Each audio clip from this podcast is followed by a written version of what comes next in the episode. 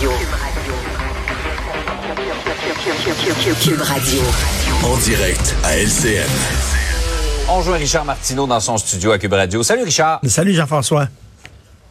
Toi, tu penses que le seul espoir qu'on règle cette crise-là entre la Russie et l'Ukraine, c'est que le peuple russe se soulève contre Poutine? Ben, c'est vraiment, là, écoute, et, visiblement, on ne veut pas encore intervenir, bien sûr, parce qu'on craint l'escalade, on craint la Troisième Guerre mondiale, on craint l'utilisation des armes nucléaires. Donc, euh, euh, là, on attend que le peuple russe se soulève contre Poutine. J'ai vu passer sur les médias sociaux une phrase qui est très belle, Jean-François. La Troisième Guerre mondiale est commencée. D'un côté, tu as la Russie contre le monde civilisé. De l'autre, tu l'Ukraine qui défend toute seule le monde civilisé. C'est une très belle phrase, hmm. effectivement. Et, écoute, mais est-ce que le peuple sait ce qui se passe, le peuple russe? Parce que j'ai vu hier des vidéos de prisonniers russes, des prisonniers de guerre russes qui ont été euh, faits prisonniers par l'armée ukrainienne et là, qui parlaient devant une caméra. Et ils ont dit, écoutez, on va vous dire ce qu'on pense, on va vous dire ce qu'on vit. Euh, et dit là, c'est pas les Ukrainiens qui nous ont demandé de dire ça. On n'a pas un texte à lire, là. C'est vraiment ce que je pense. Et il dit, je croyais qu'en Ukraine, c'était une gang de nazis. Il dit, c'est ce qu'on se fait dire en Russie, ben du matin au soir, du soir au matin, c'est que il faut aller libérer le peuple ukrainien. C'est ce qu'on se fait dire là, parce qu'il y a une gang de nazis qui ont pris le pouvoir. On sait que l'extrême droite c'est même pas 2% là, aux dernières élections en Ukraine, mm. c'est totalement faux. Mais dis-moi, c'est ce que je croyais et je pensais être accueilli en héros quand je suis arrivé sur le territoire ukrainien parce que je venais vous délivrer, vous libérer. Puis je me rends compte qu'on nous a menti. Mais il dit, c'est parce qu'il n'y a plus d'Internet, il n'y a plus accès à rien.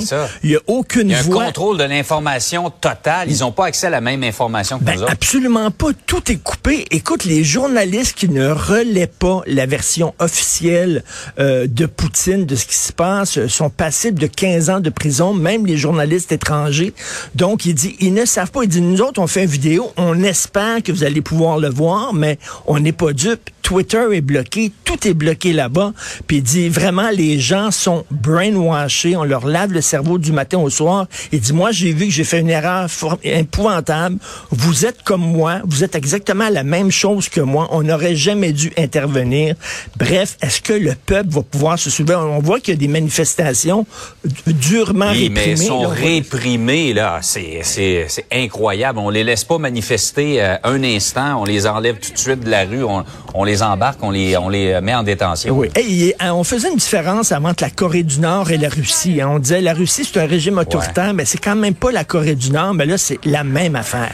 C'est exactement pareil. Donc, si le peuple russe ne se soulève pas contre Poutine, il va peut-être falloir intervenir parce que, écoute, Jean-François, on peut pas rester les bras croisés, avoir des enfants, mm. se faire bombarder comme ça.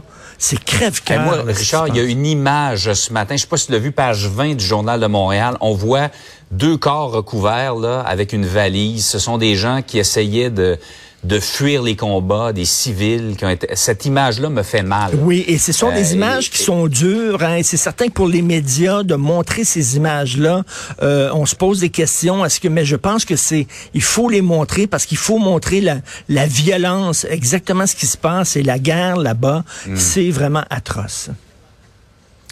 On vient chez nous maintenant euh, sur le fameux deuxième couvre-feu, l'avis que le gouvernement avait été cherché euh, là-dessus et dont on n'a pas tenu compte. Finalement, on l'a imposé, le deuxième couvre-feu. Tu penses que le gouvernement en a manqué une? Hein? Ben écoute, euh, ça a très, très mal passé, le deuxième couvre-feu. Lorsqu'on l'a imposé, on nous dit on se base sur des études scientifiques et on se base sur un avis éthique. On a demandé un avis, on l'a reçu et sur la base de cet avis-là, on a décidé d'imposer un deuxième couvre-feu. Et nos confrères journalistes euh, de, Radio-Canada ont fait une demande d'accès à l'information, comme on le fait ici, là, ici à, TVA, à LCN. Le bureau d'enquête, c'est quasiment un job à temps plein de demander, de faire, mhm. demander des documents parce qu'on vit pas en Russie, justement, on vit dans une démocratie. On veut savoir ce qui se passe dans les officines du gouvernement. Donc, ils ont reçu, Jean-François, l'avis, mais ça ressemblait à ça. Je sais pas si on peut le montrer à l'écran, mais ça ressemblait vraiment à ça, l'avis qu'ils ont reçu.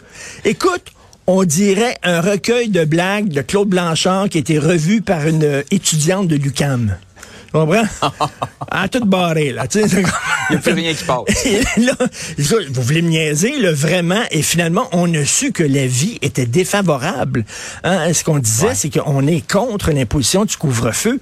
Pourquoi on nous le dit pas? Pourquoi on nous cache ça? Écoute, vraiment, là, tu demandes au gouvernement, montrez-moi la vie, puis on t'arrive avec une affaire de même. On vit dans une démocratie, et rappelons-nous que François Legault disait, hein, moi, je vais arriver avec un gouvernement qui va être plus transparent que les précédents. Ben, je pense qu'il est temps de revoir la fameuse loi d'accès sur l'information qui date de quoi? Il y a 40 ans à peu près, là. Il faut la revoir, cette loi-là, parce qu'on ne peut pas recevoir dans un pays dé- démocratique un truc comme ça. Ça n'a Ben aucun sens. là. Pour la transparence dans cet épisode-ci, en tout cas, euh, on Ça passera, manque. comme on dit. Tout à fait. Hey Richard, passe une belle journée. Excellente journée à tout le monde. Bonjour.